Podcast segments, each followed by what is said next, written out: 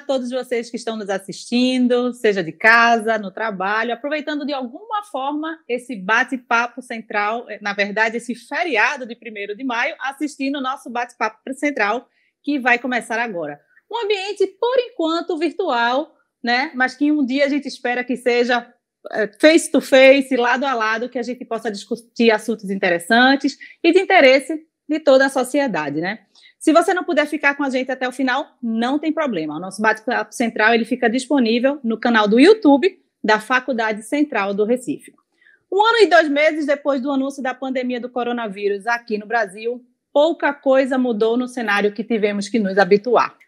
Seguimos com distanciamento social, uso de máscaras, restrições das atividades e um número de infectados e mortos cada dia maior. Na verdade, a pandemia segue descontrolada no nosso país. Obtivemos a conquista da vacina, mas que ainda é uma realidade para poucos. Mas e o que aprendemos até agora? O que é mito e o que é verdade no tratamento da Covid-19? Para falarmos sobre isso, vou conversar com o clínico geral, Dr. Fábio Queiroga, que também é mestre em medicina tropical. Hoje, uma referência no tratamento da Covid-19 aqui no Recife. Bom dia, doutor Fábio.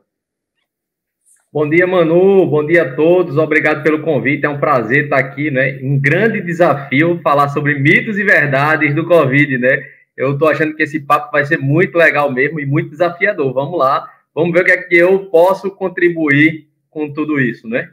Tenho certeza que com muita coisa, né? Um ano e dois meses aí se passaram, a curva de aprendizado já está lá em cima dos médicos, assim a gente espera.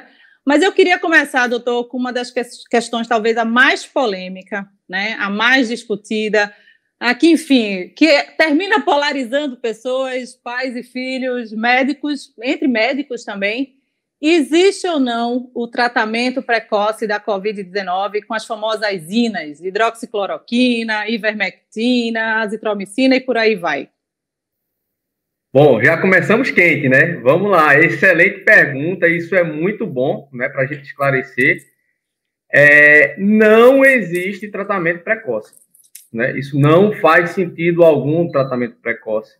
A gente já sabe disso. Claro, o que é que aconteceu? A pandemia no passado, todo mundo desesperado com aquele novo que estava por vir, né? O que é que a gente via na televisão, não era, Manu? A gente via aqueles, a, aqueles médicos da China todo é, encapotado, né? Com muito medo. Então, várias é, medos foram passados mesmo para a gente aqui do lado de cá do mundo, né? E o, a, o mundo todo começou a procurar uma medicação que dissesse assim, vamos acabar com isso, porque está todo mundo morrendo, não é? E, de fato, começaram a aparecer algumas, alguns estudos, e aí, nesses estudos que, os pacientes, que as pessoas estavam fazendo, os médicos fazendo, eles acharam que, de repente, pesquisadores médicos, né, acharam que existiria alguma medicação que serviria para tratar o COVID. Então, a gente está falando de tratamento do COVID. Quando a gente fala de tratamento precoce, a gente está falando de tratar a replicação viral, de evitar a replicação viral, né? E hoje, a gente talvez tenha uma, uma medicação que foi lançada recentemente na, é, pela Anvisa, a Anvisa liberou, os Estados Unidos já vinha liberando, né? Que são duas medicações antivirais, né? Que, de fato, parece parar a replicação viral, mas tem uma indicação muito precisa, mas a lógica dessas outras medicações todas né, são lógicas que ah, terminou se é, explodindo pelo mundo. Né, começou com o francês a história da hidroxicloroquina, é, da ivermectina também, e terminou se espalhando pelo mundo essa, esse mito né, de que se houvesse o tratamento precoce, é, iria se parar a replicação viral. Né? E qual é? Existe uma lógica disso, tá? Se isso não veio do nada, mano. Isso aí não simplesmente alguém jogou e disse assim, eu acho que funciona. Não. Existe uma lógica disso. A pesquisa, né, a gente faz uma pesquisa de bancada, pesquisa científica, a gente se faz da seguinte forma, coloca, faz uma pesquisa de bancada, e eu vou ver se aquela substância, ela inibe o crescimento do vírus, não é? Então, essa substância mostrava, sim, que inibia o crescimento do vírus em vitro, que a gente chama in vitro lá na bancada, tá? Então, no laboratório, no ambiente controlado. E, e na lâmina, né? Olhando a Isso. lâmina. E aí eu percebo, não, perfeito, realmente parou a replicação viral né, do vírus. Isso é um fato.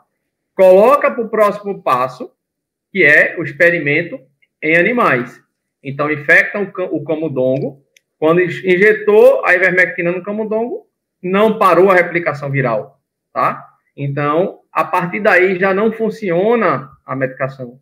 Mas como nós estamos vivendo um mundo muito complexo, muito rápido, né? As informações andam de forma muito rápida. O que é que terminou acontecendo? Essa informação, digamos assim, vazou e passa, explode para o mundo todo. Né? Que, não, se a gente tomar ivermectina, é, azitromicina, é, hidroxicloroquina, vai ser bom para matar o vírus. E isso aí tomou uma proporção que o mundo todo né, a, começou a discutir. Mas, ao longo de um ano, a gente percebe o quê? Que não tem eficácia alguma essa medicação. Então, não faz sentido começar essa medicação numa época tão precoce. Até porque, mano, gera um perigo muito grande. Veja, se eu sou leigo, e meu médico está dizendo, tome remédio de forma precoce, qual é o entendimento? Bom, eu vou tomar o remédio e vou ficar bom, né? E não procura ajuda né, da emergência, do médico assistente, de uma forma mais precoce, onde poderia haver uma intervenção, né?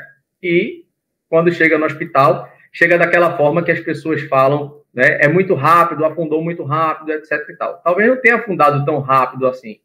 Talvez houve uma demora em procurar o hospital, porque estava se garantindo que aquela medicação que foi prescrita, né, ela iria curá-lo, digamos assim.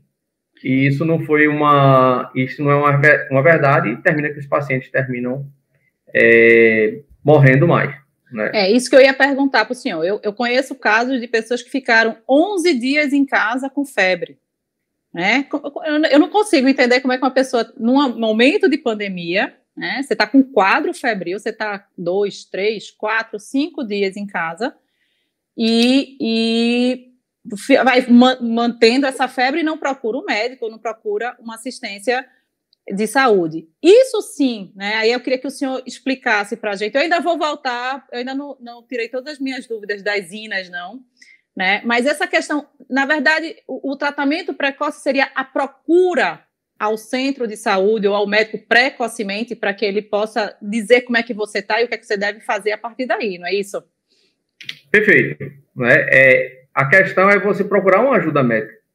Com a quantidade de informação que a gente tem, o doutor Google, né? Quantas Isso, e do WhatsApp também. Exatamente, né? São dois perigos. Isso. As informações, elas estão vindo muito cruzadas, né? Muito... Então, assim, as pessoas estão com opiniões formadas, né?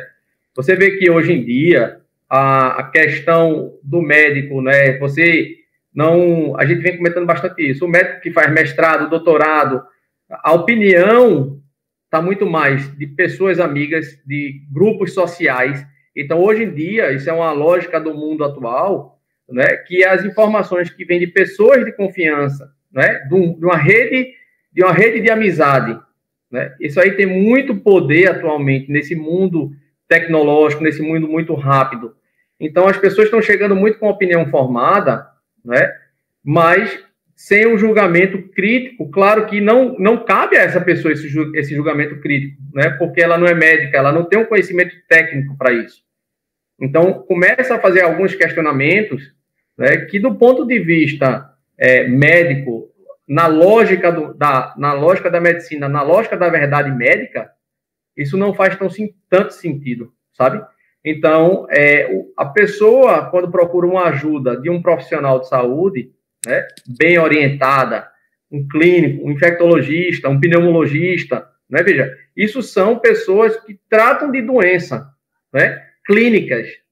Então, isso é de extrema relevância também a gente pontuar, né? Porque todo mundo acha que agora sabe tratar Covid, é? Todo médico acha que sabe tratar Covid. Isso. Isso é que eu acho que é um dos problemas, né? Perfeito, você, tem, perfeito. você ainda tem aí médicos que não são infecto, que não são pneumo, que não são clínicos gerais, receitando sim ivermectina, hidroxicloroquina e as inas da vida. Então, eu acho que é cada um no seu quadrado, em tese, deveria ser. Perfeito. E aí você. E aí eu vou, vou completar o que você falou e disse assim: quem são os pneumologistas, quem são os infectologistas e os clínicos gerais que estão prescrevendo esse tipo de, de, de tratamento? Claro que você vai ter sempre um, um, um pouco né, de pessoas que. Porque entra um outro ponto que a gente poderia discutir aqui depois, que é a questão política. Mas, assim, é, você pegar um infectologista, o infectologista não prescreve isso. Vamos lá, quem ser, de que seria essa doença, teoricamente, assim? Quem seria o pai, o, o dono dessa Seria o infectologista. O médico responsável, é, né? Seria o infectologista. A doença é infecto-contagiosa, não é? Por exemplo, eu não vi nenhuma outra especialidade até hoje tratando HIV. O cara procura infectologista quando tem HIV, né? Por que, que ele procura um cirurgião para tratar, por exemplo, o COVID, que é uma doença infecto-contagiosa? Claro, o clínico ele está habilitado a tratar também né, essas doenças infecto-contagiosas. Mas vamos, vamos se esmerar no, no infecto, por exemplo. Ele não está tratando com essas drogas, claro, porque não faz sentido, certo? Então, pneumologista, que existe um acometimento do pulmão e os pneus estão muito bem preparados também para poder tratar esse tipo de doença. A grande maioria trata de forma né, correta. Então, por que, que eu vou procurar um cirurgião, um ortopedista, né? Isso não faz sentido. Eu não vou tratar, eu como clínico geral, não vou tratar uma fratura. Então, tem algumas coisas, de fato, que estão meio confusas nesse, nesse, nesse nosso meio, né? E que, tem, a gente tem que ter muito cuidado com isso, porque, assim, é uma doença que, na maioria das vezes, tá? Ela vai passar de forma leve. Isso é uma verdade, isso não é um mito. Ela vai passar, em 99% das vezes, 98% das vezes, de forma muito leve. Então, se eu der remédio ou se eu não der remédio, ela vai, ela vai melhorar. E isso termina induzindo o erro de muita gente, de muitos médicos que não são da área, não é isso? Porque acham que estão obtendo algum resultado, digamos, por exemplo, com esse tratamento precoce com a ivermectina. Isso. É como então. se você tem um percentual altíssimo de pessoas que passam de maneira leve, acredita-se aí por experimento que, na verdade, a ivermectina né, usada profilaticamente, que está fazendo com que os pacientes ou as pessoas ultrapassem de maneira leve, é isso? Isso, perfeito. É, ele ficou curado apesar do médico, né? É, eu tenho uma. É, é, é a gente tem encontrado, Fábio, na verdade, eu acho. É, eu tenho tentado demover né, algumas pessoas desse tratamento profilático, na verdade, com a ivermectina. Né? E aí, quando você vai conversar, ah, mas existem muitos estudos, existem muitos estudos, e é aquela história do senhor Google e do senhor WhatsApp, que, né, esses estudos a gente não. E aí, eu queria que você me trouxesse essa luz, né? Se isso é mais um mito, se isso é mais uma verdade. Existe, de fato, existem estudos, tá, ainda está sendo utilizado lá fora ivermectina profilaticamente e quais os problemas que esse tratamento, se existe, né, precoce com ivermectina, essa ivermectina a cada 15 dias, a cada semana, eu não sei nem como é, porque eu nunca me interessei em fazer, é, que dano, né, eu acredito que possa ter um dano à saúde. Na, na minha cabeça, assim, é você tá tomando, enfim, uma coisa grotesca, mas eu estou tomando anti-inflamatório para estar tá tratando de uma doença de pele, enfim, né, uma coisa assim, é você está tomando uma droga diariamente ou quinzenalmente, mas não para curar a doença certa, né? E aí eu queria que você me falasse um pouquinho disso. Pronto, perfeito, isso aí é ótimo, né? Eu também não sei como é que usa a ivermectina para Covid, não, tá? Eu não tenho a mínima ideia como é que se faz isso. Porque não, não existe esse tratamento para Covid, né? Vou, vou, vou começar um pouco de trás para frente, tá? Porque, veja, uma questão bem interessante que você trouxe agora né? Vamos lá. Para o direito, eu, vou, eu vou, vou, trazer uma filosofia aqui, me permita. É, Para o direito, eu tenho uma lei, que alguém escreveu aquela lei, tá certo? E aí a gente vai começar a, a subjetividade da interpretação de cada um naquela lei, tá? Vamos a um exemplo agora, é, não sei, enfim, me, me perdoe, né? Eu estou falando com a faculdade de direito, mas assim, é, me perdoe o decreto do governador. É obrigatório usar máscara em locais públicos. Tá? Aí você pega um cidadão dentro de um prédio sem usar máscara. Ele vai dizer o seguinte: mas isso não é público, isso é meu prédio. É, e aí, então, começa a entrar a subjetividade de algo que está escrito. A lógica da medicina é uma lógica diferente, tá? É uma lógica que a gente começa a acreditar numa verdade através da nossa observação. Então, eu estou lá observando como é, que, como é que caminha, como é que se trata, e eu começo a escrever aquilo sobre a minha ótica, né? de um tratamento. Então, isso faz com que gerem pessoas escrevendo artigos diferentes, né? E onde a gente vai se pautar se esse artigo vale a pena ou não. Atualmente, existe uma, uma, um jargão médico chamado a saúde baseada em evidências, né? que o que acontece? Eu começo a juntar dados tá, de vários artigos científicos, né, para fazer a interpretação crítica desses estudos, metodologicamente, como é que foi esse, esse trabalho. Por exemplo, eu estou lá com um tratamento para o COVID, num paciente, é, num paciente super grave que já vai morrer de Covid, e aí eu pego um outro paciente que ele está tendo, foi internado, mas está tendo uma doença muito leve, certo?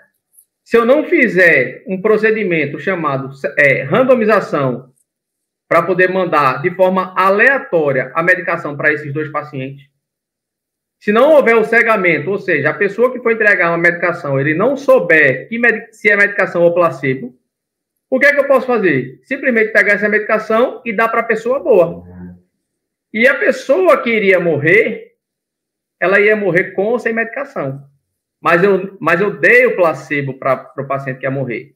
Então, o que é que acontece? Metodologicamente, o que é que esse estudo vai terminar concluindo? Que quem tomou medicação morreu menos. Mas tem uma grande falha metodológica. Né? A gente está num momento onde o mundo todo está pegando a doença. Então, eu não posso virar para você, Manu, e dizer assim, ó, na minha experiência, eu só, só tive casos que não morreram porque eu fiz isso, isso e isso. Pô, o que é que isso representa frente ao mundo todinho que está pegando Covid? Não representa nada. Isso é um, uma gota no oceano. Então, o médico que hoje diz que, na minha experiência, eu estou tratando e dá certo, é o médico que realmente, infelizmente, ele tem que rever seus conceitos. Eu não posso tratar na minha experiência, eu tenho que tratar conforme a, a junção de dados que existem, fazer uma interpretação crítica e olhar as sociedades né, brasileiras, americanas, enfim, de infectologia, por exemplo, que é o caso que a gente está falando, e ver como é que ela se pauta frente ao tratamento. Então, eu olho, analiso aquilo de forma crítica, vou me pautar no que as sociedades estão falando, Sociedade Brasileira de Pneumologia, a Sociedade Americana de Pneumologia, de Infectologia, e vou me pautar no que essas sociedades estão dizendo. Então, quem sou eu para chegar e dizer assim, olha, tome ivermectina que na minha experiência deu certo, não é? É se, eu, se eu tivesse com esse poder, né, eu estaria, eu seria o dono do mundo hoje, né? Porque quem tiver essa cura vai ser o dono do mundo. Pois é, que só complementando, que eu acho que é uma coisa que não faz muito sentido, mesmo dentro da lógica né, de determinados profissionais, porque se o tratamento profilático com ivermectina de fato desse certo, a gente não precisava nem de vacina. Né? A gente pegava todo mundo, o mundo inteiro, tratava profilaticamente, ninguém se contaminava, ninguém contra, iria se contaminar, consequentemente não teríamos né, esse número imenso de infectados e de mortes. Né? Ou eu estou raciocinando erradamente? Corretamente, né? Não, não faz sentido nenhum. Ninguém ia para o hospital, né? Ninguém não ia ter nada. Veja, é, a gente vai talvez entrar mais lá na frente na, nessa questão da vacina e a gente toca um, um pouco nesse assunto mais, uhum. tá? Porque efetivamente diminui. Agora, o que é interessante e a gente tem que analisar antes, há um ano atrás, um ano e dois meses atrás, quando começou essa coisa da pandemia, eu fui estudar, estudei muito, né, para me preparar, para saber o que é que estava, para preparar a equipe lá, lá do Hospital Miguel Arraes, principalmente. E é, eu comecei a estudar as outras pandemias, tá? Comecei a estudar como é que foi a pandemia, a gripe espanhola, que na verdade foi uma pandemia pela, pela gripe da influenza, né? Então eu comecei a olhar de como é que se comportava a curva, como é que se comportava tudo. Veja, quando veio a influenza, ninguém sabia o que era aquilo, né?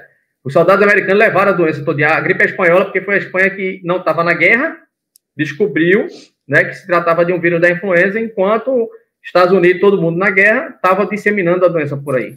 Né? Então, a peste negra, ninguém tinha a menor ideia qual era o agente da, da peste negra, o que é que causava a doença. Né? Então, veja que coisa incoerente. Começou, a, a, o coronavírus começou a infectar as pessoas lá em Wuhan, por volta do final de 20 de dezembro, se eu não me engano, se não me falhar a memória. Tá? Isso. Tá?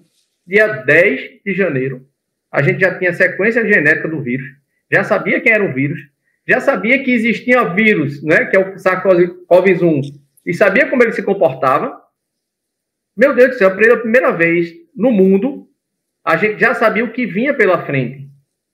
E aí entrou uma questão muito perigosa da humanidade, sabe? Que foi a questão política. Não é a questão política do Brasil, não. Mundial, é né? Do mundo, entendeu?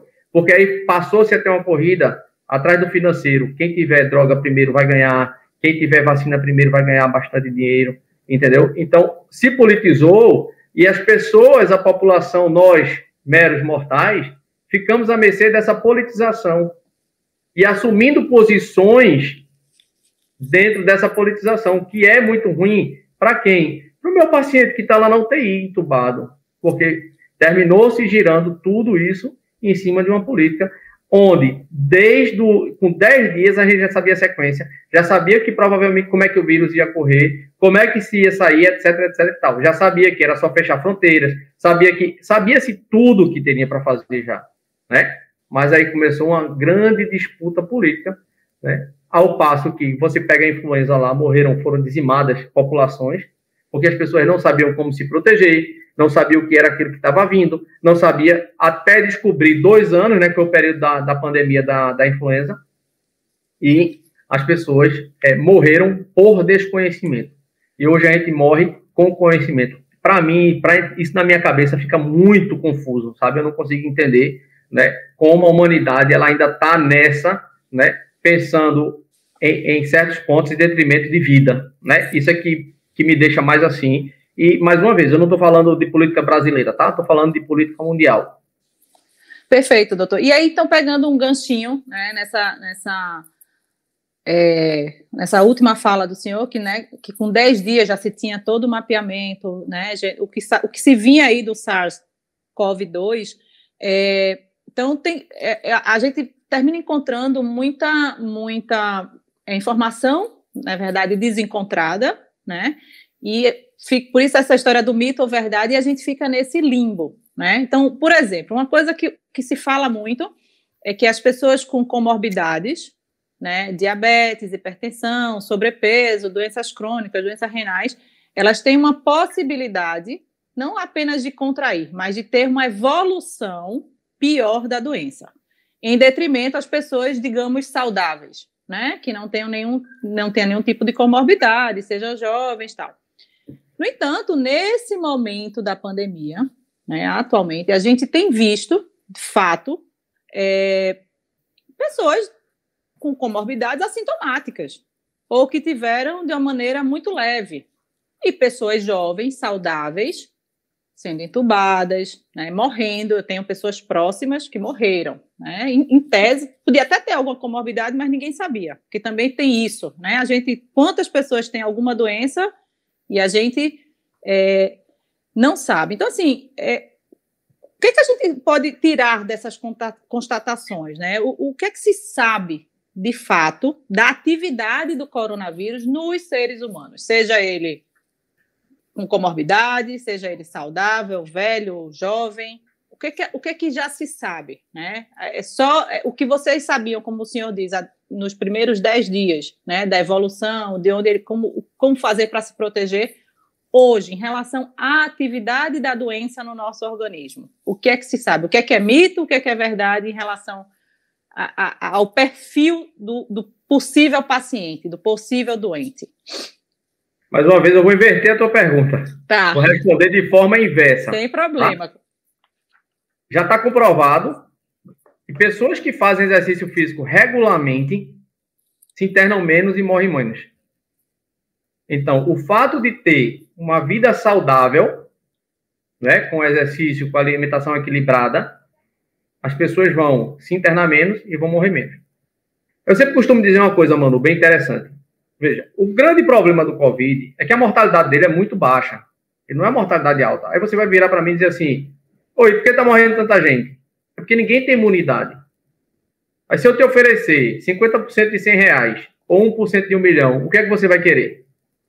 Então, numericamente, eu tenho uma quantidade muito maior de gente morrendo. Tá? E o que é que o estudo, o que é que a observação, isso aí são estudos observacionais, vão dizer exatamente isso que você falou. Quem é que morre mais? Quem morre mais são as pessoas que têm comorbidades principalmente descompensada. Porque se assim, o cara sem hipertenso e fazer exercício físico, ele está controladinho lá, está bem. Né?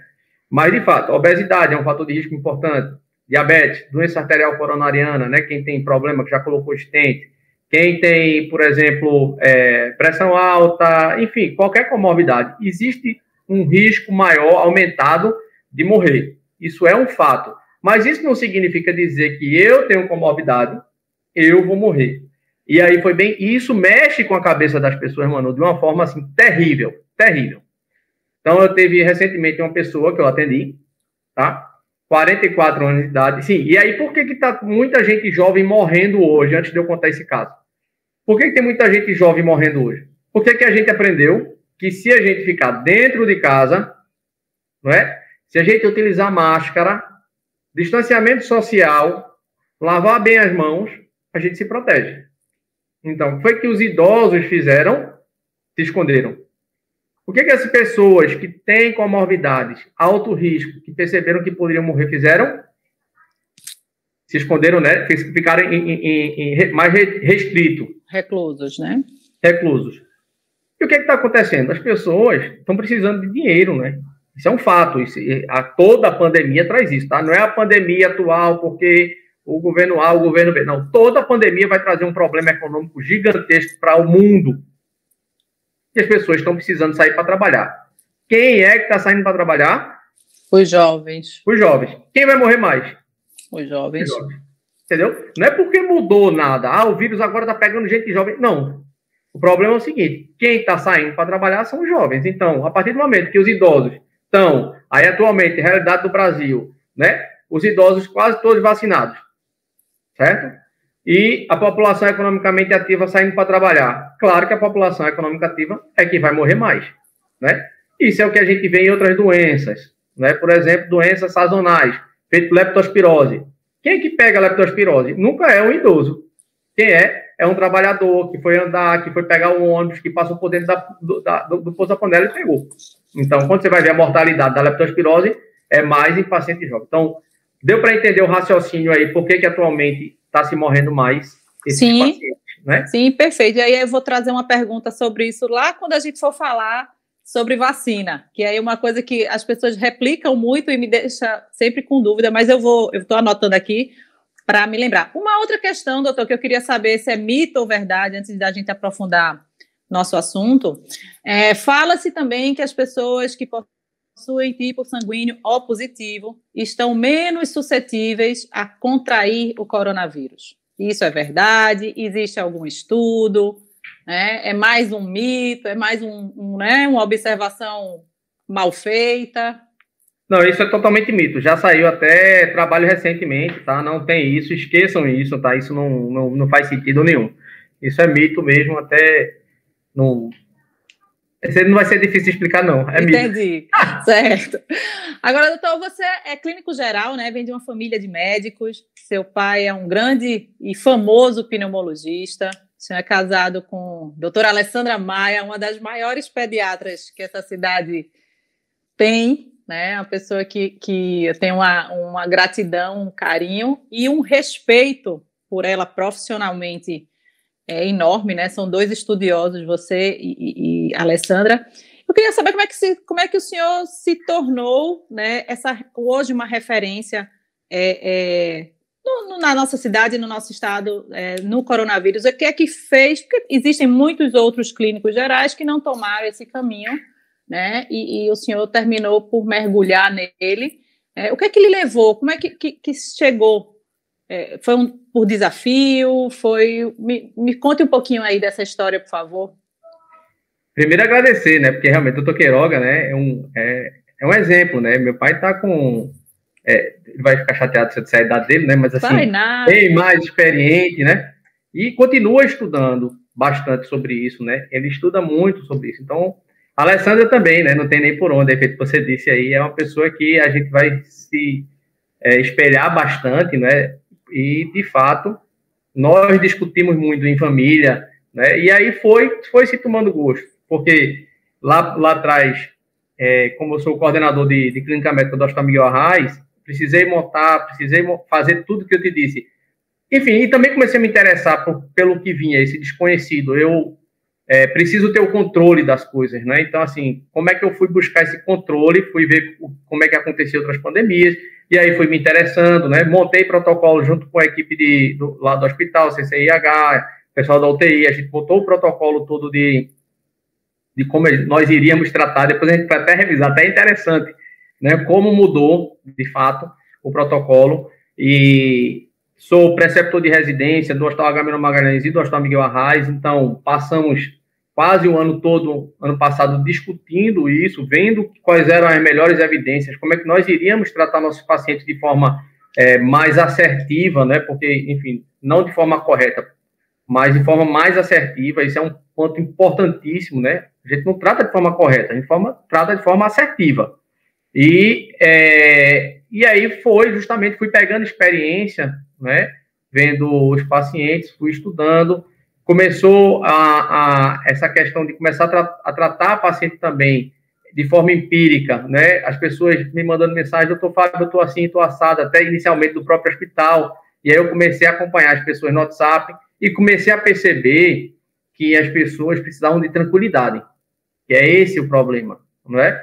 Que era o fato da, dessa outra paciente que eu ia comentar com vocês, que eu achei muito interessante, porque 44 anos, ela é hipertensa, diabética e obesa. Então, ela pegou e disse assim, ó, praticamente ela disse, estou com a sentença de morte, né? É diabética descompensada, hipertensa é descompensada e obesa. E pegou Covid. Pronto, acabou, você tem uma filha de 9 anos, como é que vai ser? Então, já começou a se projetar de que iria morrer. Passou com uma doença super leve, sabe? A gente, eu fiz o acompanhamento dela, e o que a gente precisa tratar muito mais nas pessoas no Covid é a cabeça das pessoas, porque é, é desesperador, porque você abre a televisão, né, e você só vê morte na televisão, você só vê o atleta que morreu, você só vê o artista que está muito grave, que era saudável. Sim, mas quantas pessoas, feito você disse, Manu, que eram para potencialmente graves e passaram de uma forma extremamente tranquila, né? Então, eu acho que eu, eu comecei a, a, a ter mais cuidado com as pessoas e começar a dar esse feedback. E aí, o que é que acontece? Eu, eu termino acompanhando a pessoa do dia que ela é positiva até o dia da alta. Então, eu começo a perceber como é que é o dia a dia do Covid. Isso é muito interessante. Eu não estou numa emergência, né? E aí vejo aquela pessoa pontual e, de repente, três, quatro dias depois, no outro plantão, a pessoa volta já grave. O que foi que aconteceu? Não, eu consigo acompanhar e isso me deu muita experiência realmente em relação à condução clínica do, do Covid, né? Dessas necessidades, quando é que a gente deve fazer exame, quando é que a gente é, deve fazer tomografia, né? Que fica todo mundo assim, desesperado. Vai fazer exame não? Vai fazer tomografia não? Nossa, doutor, o senhor, o senhor acompanhou a, a, a suspeita, né, de Frederico, né, do, do meu marido, de talvez estar com Covid. Olha, o que eu recebi de. Não vai começar a tomar remédio, não? Já fez a, a já fez a, a, o como é o raio X de pulmão? Como é que ele tá? Eu disse não, calma, olha, uma coisa de cada vez. Ele está assistido, mas assim há um realmente, né? É um desespero é, quase coletivo, né? Infelizmente, a gente sabe que a realidade também é muito dura, né? Muitas Sim. pessoas perdendo pessoas muito queridas e muito próximas. Mas, e bom, a gente sabe que a medicina não é uma ciência exata, né? É, isso eu sei dentro de casa, meu pai, que era neuropediatra, repetia isso à exaustão. Né? Quando a gente queria uma explicação, quando a gente queria. Ele fazia, filha, medicina não é uma ciência exata. Ou então comparava alguma coisa à medicina e dizia assim: não é uma ciência exata como a medicina. Mas a gente sabe que ela se pauta e está amparada por evidências científicas. Né? Isso, isso é também, eu acho que é o mais importante que, eu, que muitos profissionais, infelizmente, atualmente não se atêm né? São as evidências é, científicas. E aí, nesse caminho, como é que se trata, né? Por mais que o senhor diga que era uma doença conhecida com poucos dias, mas era uma coisa muito nova no, e num, numa proporção muito grande. Né? A globalização, a, a, a, falta de fronteiras no mundo hoje fez com que a pandemia corresse muito rápido. Essa é a sensação que eu tenho. Né? Como o senhor disse, devia ter se fechado fronteira logo, tal, mas isso não foi feito porque a dinâmica do mundo hoje não nos permite, talvez, fazer dessa forma. E aí, como é que, para um profissional, como é que encarar, né? O senhor disse, como disse, fez protocolo, revisou protocolo, está revisando pro, protocolo. Como é que, como é que se como é que pensa a cabeça de um médico, de um profissional, de, diante de um desconhecido, de uma doença com tamanha letalidade no que se, até onde se, na forma que por se propagar muito rápido, mais gente do que a gente pode ver, né? O que seguir? Como atuar nesse momento? Pronto, a doença ela tem uma dinâmica, tá? Isso a gente já sabe, né? Que essa doença ela, ela caminha numa dinâmica e eu me lembro que logo no começo, é, doutor, é, o infectologista, doutor Demetrios, né? Eu liguei para ele e logo em março do ano passado eu e a Alessandra foi suspeito, né? Tava suspeito de, de, de tal coisa e tal. E aí ele me lembra que disse, Fábio, presta atenção, tá? Porque a partir do sétimo dia é que a doença piora, né? E, veja, lá atrás a gente já sabia isso. E hoje a gente entende que existem duas fases, sim, da doença, não é? Que era o que a gente não entendia. Veja, a gente entende dengue, que a partir do terceiro dia a febre cai em lise, depois as plaquetas caem. No Covid a gente já começa a entender isso também, que eu tenho uma fase, que é a fase de replicação viral, né, que o vírus está lá replicando. Que é quando ele é uma gripe quando ele é uma gripe, né? Que aí é o que a gente sente realmente quando todo, quando a gente tem qualquer gripe, né? Que é aquela moleza, aquela fraqueza. E a febre é o sistema imunológico indo combater. Então, vou ter a célula natural killer, que é a primeira defesa, depois, enfim, vão chegando as outras defesas para ajudar na, na, no combate ao Covid, né? O combate a qualquer virose. Então, essa primeira fase é, é uma fase que a gente entende. A segunda fase, ela vai depender muito dessa primeira fase.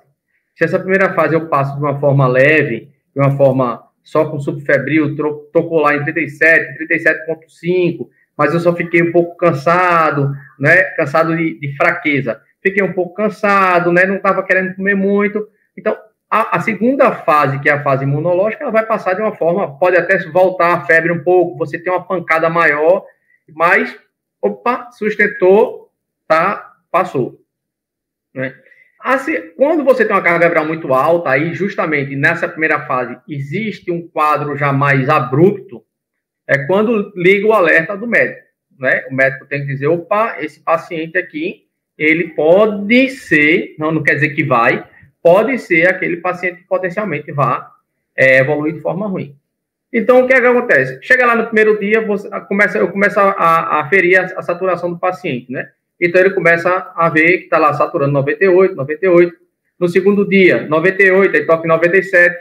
Aí dá duas em 97, duas aferições em 97. No outro dia, 97, 96. Então, ao longo da semana, ele vai caindo dessa forma, que chega no, no final da primeira semana, 7, 8 dias, ele está com saturação de 94. O paciente que evoluiu mais grave um pouco, tá? Aí, quando vem a segunda fase, que é a fase que não se entendia e não se sabe por quê, tem essa tempestade imunológica é meio que como se fosse uma batalha, né? O vírus fica lá sem ter, o próprio vírus fica sem entender. Por que vocês estão brigando tanto? Porque existe uma briga do próprio organismo à revelia do, do, do, do vírus. Então, a, essa segunda fase, que é a fase imunológica, que é uma fase perigosa, vai ser perigosa para quem? Para esse cara que já veio caindo a saturação dele, quando ele chega com 94, na segunda fase ele não aguenta.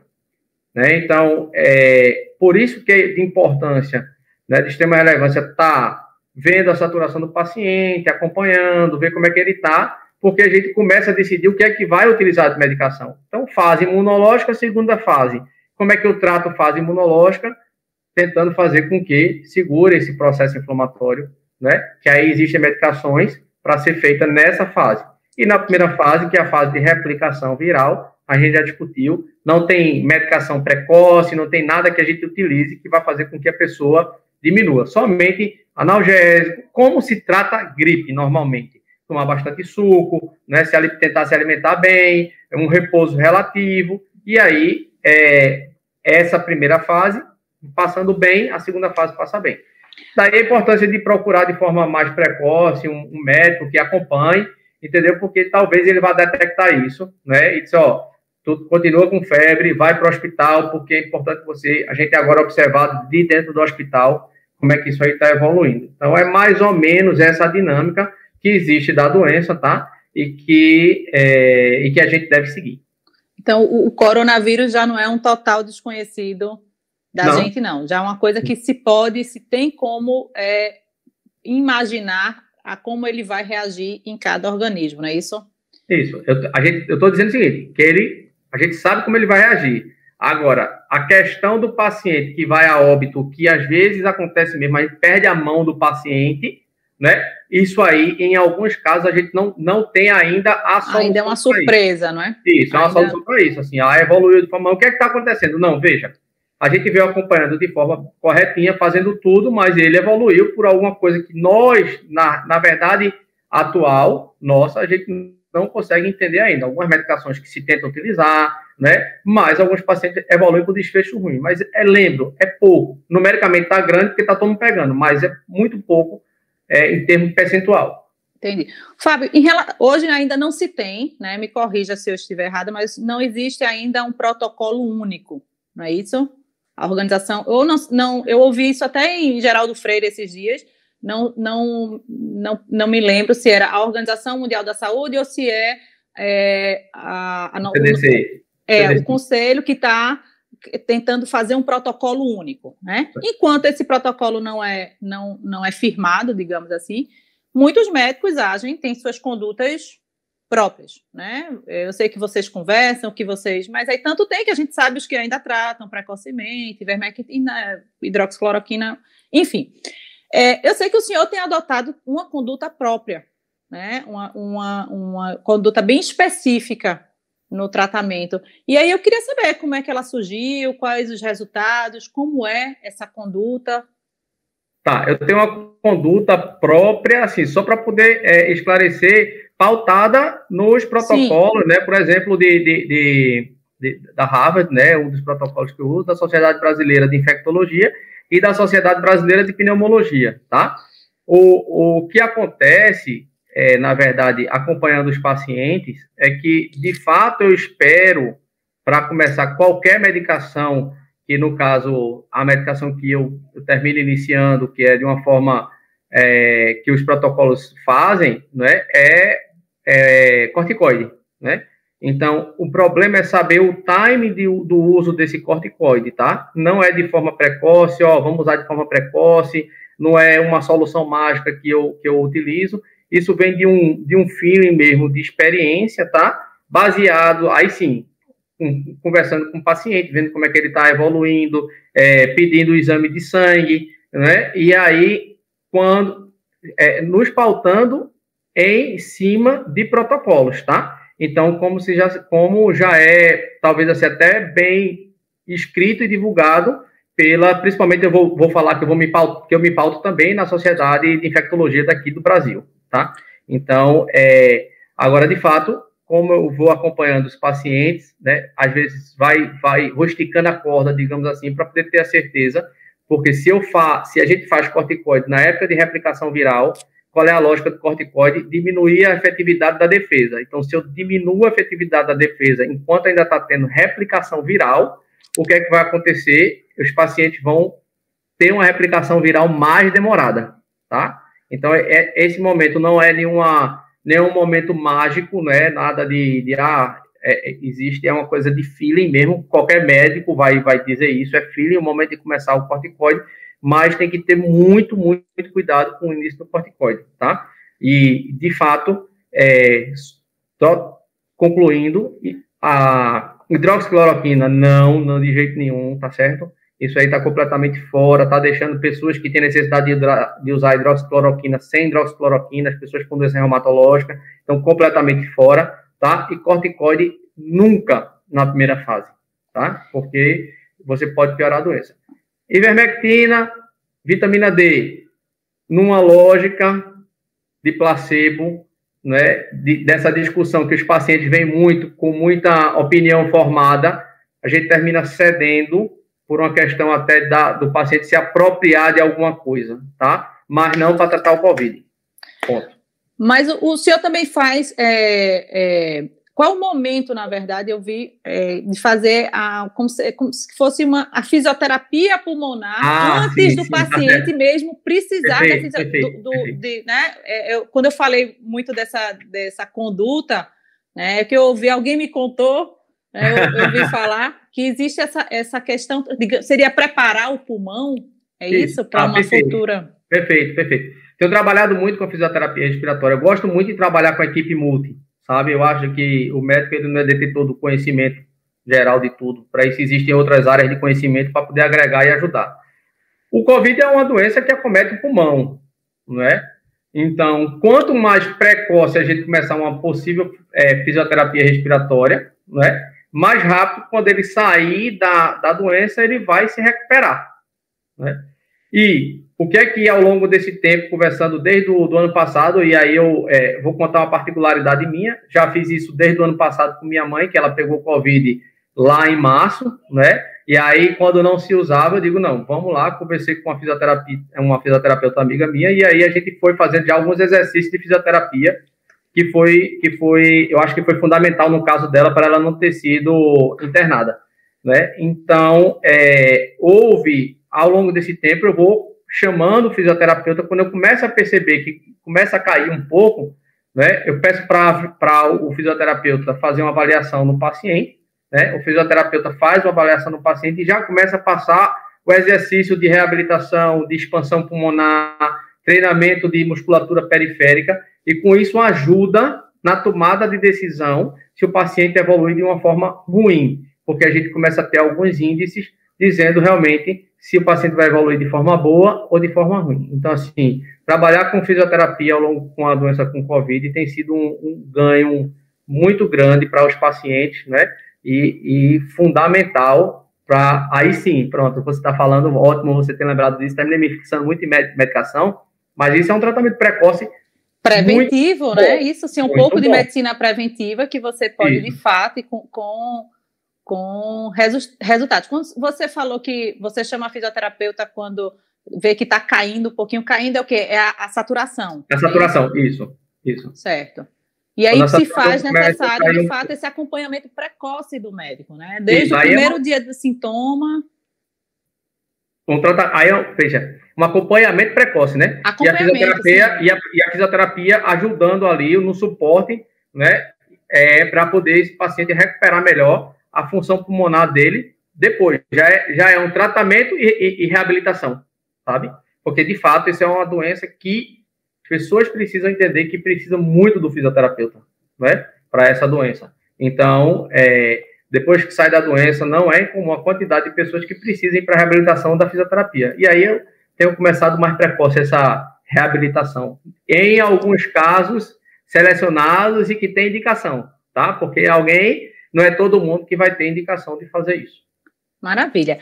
Voltando um pouquinho para a questão rapidamente do mito e verdade, é, dessa vez da ivermectina, é, esse uso, né? Aí também tem se falado que as pessoas que estão fazendo uso profilático é, né, muito tempo estão tendo problemas hepáticos, né? Isso é mito, isso é verdade? O senhor já tem alguma comprovação, já tem algum estudo sobre isso?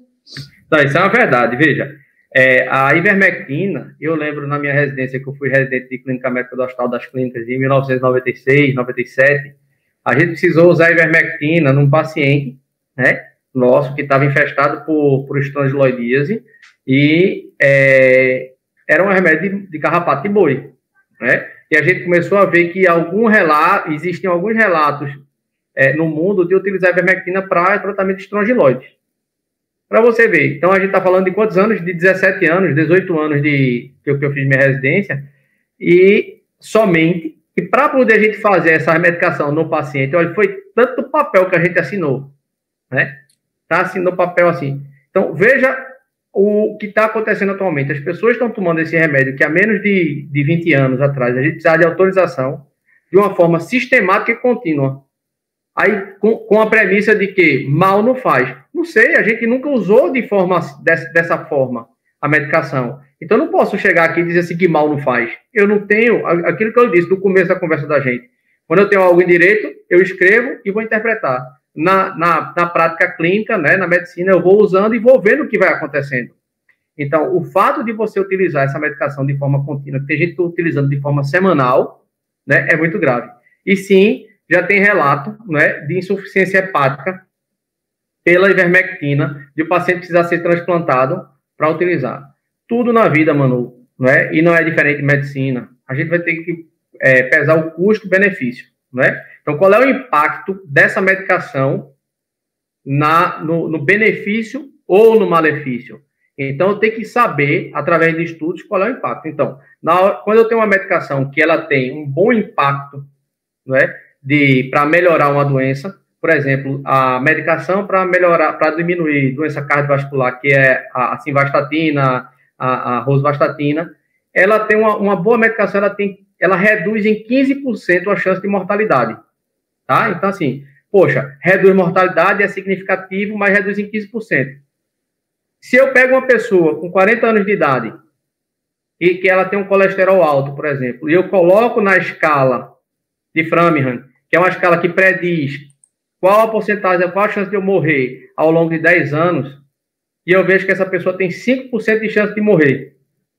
Então, vamos dizer, para ficar mais, mais fácil o nosso cálculo aqui, então, se eu tenho 5% de chance de morrer em 10 anos, se eu usar essa medicação, eu vou diminuir em 20%, que, que a gente não chega a nenhuma medicação a 20%, tá? Mas eu estou já exagerando, em 20% eu diminuo a chance dela morrer. Então, se ela tem 5% de chance, ela cai quanto? Cai de 5 para 4,7, 4,8, mais ou menos. Então, isso é efetivo? Qual é o impacto disso? E quais são os efeitos colaterais da estatina? Aí você vai dizer, ah, da mialgia, talvez você não possa malhar mais, etc, etc e tal. Então, não é simplesmente tomar medicação porque diminui a mortalidade. Eu preciso saber qual é o impacto disso, quais são os efeitos colaterais que existem, e aí a gente vai decidir. Então, não usem de forma sistemática ivermectina, faz mal sim, nenhuma medicação faz bem. Se medicação fizesse bem, a gente não pegava aquela bula ali e abria e parecia um jornal que a gente abre aquilo ali de tanto efeito colateral que tem, né? E verdade, quando os leigos leem, tem até vontade de desistir, né? Até tomar, às vezes. Isso. Doutor, falando um pouquinho de vacinação, que hoje é o sonho de consumo de muitos brasileiros, inclusive o meu, né? É, tem muitas pessoas que estão se vacinando e pós-vacina, né? Um mês, 20 dias, tem ido muito atrás dos tais testes, né? para saber se estão de fato imunizadas. Né? O, o, IgG eu acho que é o mais é, comum deles. É, há essa necessidade, né? É, o que, que o resultado desses testes pode induzir, pode induzir a pessoa a quê? Tá. Então, primeiro, vacina é para todo mundo, tem que tomar, tá? Esqueçam vacina como proteção individual, isso é um, um, um alerta que eu tenho que dar, tá? Quando a gente está discutindo aqui, a eficácia de um é de 55, a eficácia de outro é de não sei quanto como proteção individual, é, eu não estou preocupado, a epidemiologia não está preocupado na proteção individual, eu estou preocupado na proteção da população. Então, se eu tenho um efeito epidemiológico que é de 50%, ou que é individual que é de 50%, o efeito epidemiológico disso aqui vai para é, é, vai para 80%, 90%. Então, a gente precisa proteger a população. Então, tem que tomar, não que protege pouco, não. Depois que a gente tiver o efeito rebanho, todo mundo tiver vacinado, a gente vai entender qual é a lógica da vacina, tá? Então, assim, por exemplo, o sarampo é muito mais contagioso, muito mais perigoso do que o coronavírus, né? E a gente precisou erradicar para poder perceber que as pessoas pararam de morrer. Então, não é uma questão de proteção individual, é epidemiológica. E aí você vem me perguntar sobre os testes, né? Tem um teste novo agora que chama-se anticorpos neutralizantes, certo? que, a, na verdade, assim, a Sociedade Brasileira de Infectologia, não, desculpa, o, é, o, a Anvisa, ela se posicionou em relação a esse teste, tá? É um teste que, de fato, não traz informação importante para a minha tomada de decisão. Por quê? Porque se for positivo, você tem um fator protetor, mas você precisa continuar usando máscara, distanciamento social, etc, etc, tal. Se for negativo, não exclui que você não, não exclui que você tem a defesa, né? E o que é que vai gerar na pessoa? Meu Deus, fui vacinado, né? E o anticorpo neutralizante foi negativo. Então quer dizer que não pegou? Aí eu vou poder repetir a dose de vacina? Não. Então, é quando meus pacientes me procuram, eu recomendo que não façam, porque pode gerar muito mais angústia do que é, uma tranquilidade, uma vez que a tomada de decisão não muda em nada. Você vai ter que continuar, não vai poder tomar outra dose e vai ter que é, continuar tendo aquela distância, o distanciamento social. E também tá, pode dar a sensação uh, contrária, né? A, a de estar tá muito protegido. Você faz o IgG, está o IgG lá em cima, e aí, ah, então não preciso mais me cuidar, né? Estou vacinado, imunizado, não é isso? Perfeito. Que assim, que isso é uma lógica que a gente não sabe ainda. A gente essa lógica a gente ainda está aprendendo, né? Porque as pessoas estão ficando imunizadas e a gente está sabendo pega ou não pega depois. Mesmo vacinado, eu estou tendo, tenho já alguns casos de pacientes que estão pegando coronavírus, mesmo imunizado. Ah, que notícia ruim. Não, notícia boa. Todos eles foram muito leves. Tá? Entendi. Então, assim, a, a vacina está trazendo a sua, a sua, o que ela se propôs. É que as pessoas peguem de forma leve. Com isso, enfraquece o vírus. Se eu não tenho essa defesa, quando ele começar a se replicar, que eu tossi, espirrar, eu boto uma gama de vírus para fora. Quando o organismo já contém ele ali, ele não consegue se multiplicar e a quantidade de vírus que eu já jogo para fora é bem menor. Então, isso é que é a, a, a, a proteção epidemiológica, tá? É, então, a chave da, da, questão aí do coronavírus, o que né, a gente termina compreendendo um pouquinho, é a questão da carga viral. É isso, quanto mais carga viral, mais a, a possibilidade da, da doença ser mais grave. Perfeito. É isso que a gente entende mais ou menos hoje, tá? Então, evite local fechado por muito tempo, não é isso? Então, isso. restaurante que é, é, todo fechado, é todo mundo tira a máscara para comer. Eu não como em cinco minutos e saio, então fico lá batendo papo. Então, aumenta a chance de aquele ambiente estar tá mais contaminado, o, o vírus recirculando e eu inalar. Veja que já tem recomendação nos Estados Unidos para quem é vacinado, né? de a pessoa poder se encontrar famílias em ambiente aberto, Estados Unidos e Europa, se eu não me engano, tá? Me falha a memória, perdão se eu tiver, não estiver falando exatamente o local correto, mas permite que famílias que já foram vacinadas se encontrarem, mantendo o distanciamento, mas sem máscara. Porque ambiente arejado, onde talvez você não vá acumular aquilo ali. Não estou dizendo, pelo amor de Deus, que pode sair para ambiente aberto e não usar máscara, não, viu? É, é, isso são, proto... isso são é, orientações em lugares que a vacina já está bem avançada. Né? Isso. E isso. em relação à reinfecção, quem já teve o coronavírus pode baixar a guarda. Eu tenho, não. por exemplo, um caso, né? Aí um colega de trabalho que foi infectado é, no final do ano passado infectado mesmo, assim, com comprovação, teste, os sintomas IgG, é, IgG é, é, sintomas leves, dor de cabeça e febre. E esta sexta-feira retrasada apareceu com os mesmos sintomas, dor de cabeça e febre, e positivado outra vez. Então, é uma realidade. Tem, a gente tem visto, tá? Isso, por isso que, assim, a dinâmica, mais uma vez, da doença é algo, desse ponto de reinfecção, é algo que a gente ainda está aprendendo ao que parece, essas pessoas não evoluem grave, tá? Isso é um fato também que, que ocorre, mas, assim, por isso que ainda não se recomenda as pessoas estarem, mesmo que tenha tido IgG positivo, porque, veja, a, a, questão do IgG talvez seja um pouco complicado, mas é de uma parte do vírus, esse, essas dosagens de forma geral, é de uma parte do vírus que talvez não neutralize o vírus todos, tá? Então, assim, ainda está se discutindo o papel desse GG e desse GM, né, que é dosado atualmente, tá? Por isso que vem essa coisa do anticorpo neutralizante, porque eles dosam um a outro IgG, que é de uma parte chamada de uma parte S do vírus, que é o que se liga à célula humana que engloba e traz para dentro. E por isso que saiu essa coisa do, do anticorpo neutralizante, e quem tiver está protegido, que a rigor é a parte, eu tenho uma proteção contra essa parte do vírus. Então, ao passo que o que a gente faz de forma natural, né, GGGM, é de uma parte chamada do nucleosídeo da parte G, ou, desculpa, da parte N, que é uma parte mais inespecífica, que ainda não se sabe qual é o comportamento dessa parte N. Então, é, não pode, mesmo quem tem doença, pode se reinfectar sim, é pouco provável, mas pode acontecer sim. É, e também tem que lembrar que essa pessoa pode estar infectada, por exemplo, por influenza. Tá. E ela ter no narizinho dela ainda um pedaço do gene do vírus, que o RT-PCR, na hora que ele vai, ele amplia esse gene, esse RNA, e diz, eita, tem um, o que ele diz é o seguinte, tem um gene aí, tá? Ele está me informando isso. Então, são algumas interpretações que são difíceis, né, de esclarecer, e que é muito melhor, do ponto de vista populacional, manter o distanciamento social, usar máscara, lavar as mãos, evitar lugar de aglomeração, evitar lugar fechado com ar-condicionado e, e isso tudo que a gente está discutindo. Quem já teve a doença, ela, ele pode ser reinfectado, é, ficar sintomático e transmitir? Esse é mais difícil. Certo. Né? Tá? É, esse é bem mais difícil, é, até porque a gente não vai é, saber quem é que está infectado assintomático. Né? Entendi. A, a rigor, se ele pegou, como ele já tem defesa, seria uma coisa, estou falando de forma simplista, tá? Como ele já tem defesa, ele pegou aqui no nariz, na hora que o vírus entrou, eu já tenho defesa, plup, apago a replicação viral e, e, a, e aí a pessoa, quando falar ou espirrar, não vai é, replicar porque o vírus foi contido. Entendi.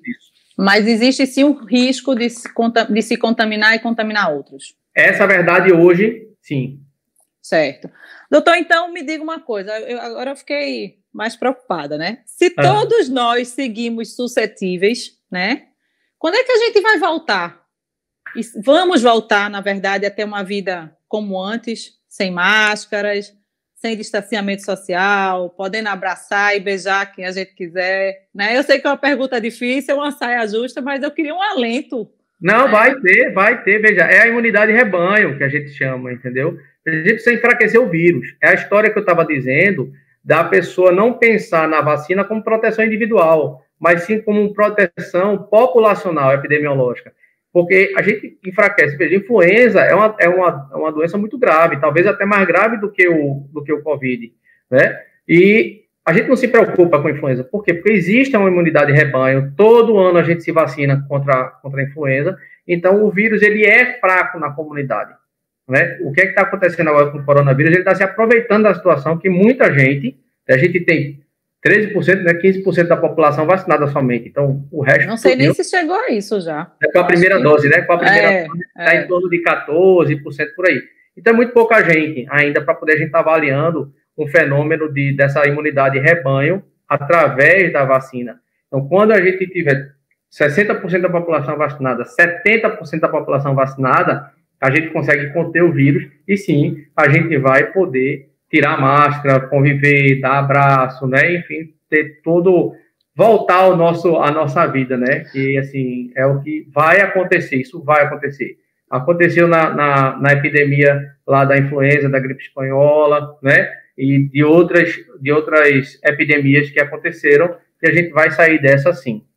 Mas pensando é, nessa lógica do vírus, né, da mutação do vírus, então a gente vai ter, provavelmente, quando a, a pandemia estiver sob controle, é, uma vacinação também vai entrar no nosso ca calendário anual, a vacina, a vacina contra o coronavírus? Aí é Fábio que está respondendo, tá? Fábio certo. Pessoa, não é Fábio Instituição Médica, não. Eu acho que sim, eu acho que sim, tá? Eu estou falando de uma forma bem empírica do que eu, Fábio Queiroga, acho tá? Uhum. Eu acho que realmente vai acontecer isso. Acho que vai entrar no calendário vacinal, sim. Ok, doutor. Estamos aqui há uma hora e cinco minutos, a maior, a maior live que eu fiz desde que okay. o Bate-Papo Central começou. Aproveito para dizer que, que hoje a Faculdade Central é uma faculdade de Direito e Gestão de RH, mas futuramente, em breve, vamos ampliar também, vamos ser uma faculdade de saúde.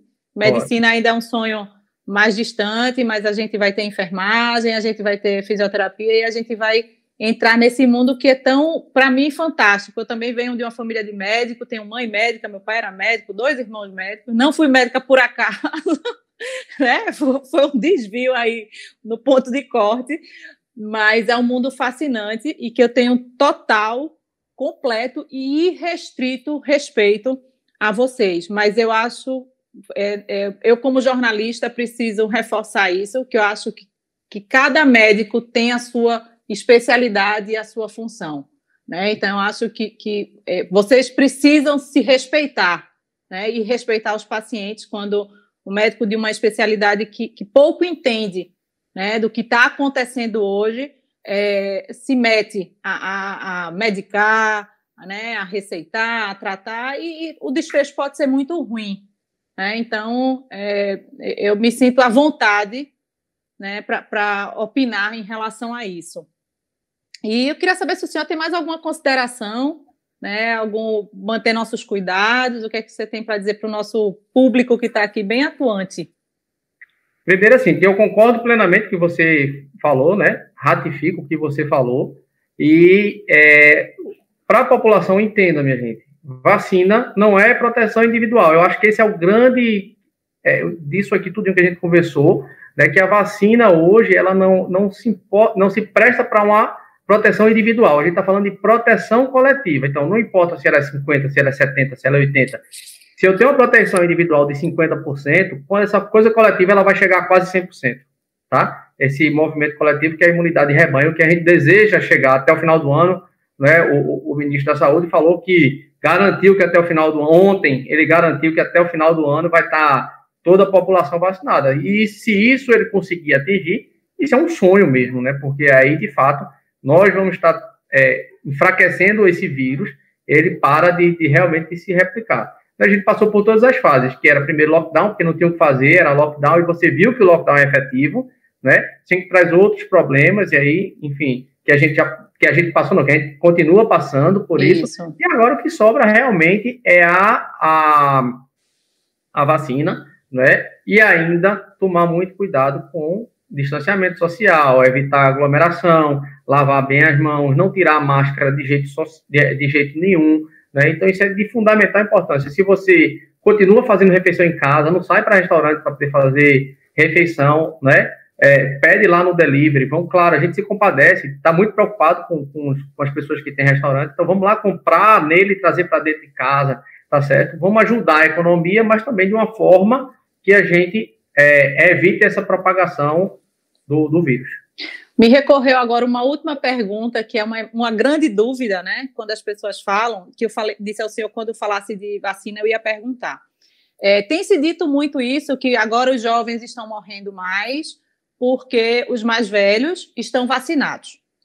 Ora, mas naquela época, então, né, que os mais, os mais jovens, o, vírus pegava primeiro os mais velhos e não pegavam os mais jovens, eu queria que o senhor explicasse isso, né, melhor, que na verdade não é isso, é porque os velhos, os mais velhos, ou se vacinaram, ou é, ficaram mais reclusos, e os mais jovens, porque se, se, se conceituou que a doença não era uma doença de jovem, que não matava os jovens, se atiraram, né? Fora, lógico, a parte econômica, que são os que saem para trabalhar. E aí minha mãe diz uma coisa muito interessante: deviam começar a vacina primeiro pelos jovens, porque são os que de fato é, precisam sair, têm que sustentar suas casas, né? E, e às vezes os mais velhos.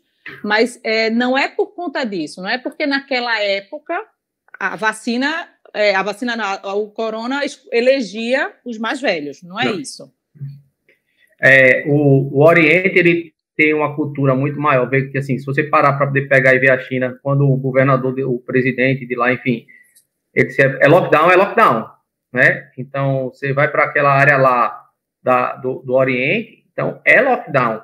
Acabou, se fechou-se tudo está todo mundo lockdown. O Ocidente, ele não tem essa cultura.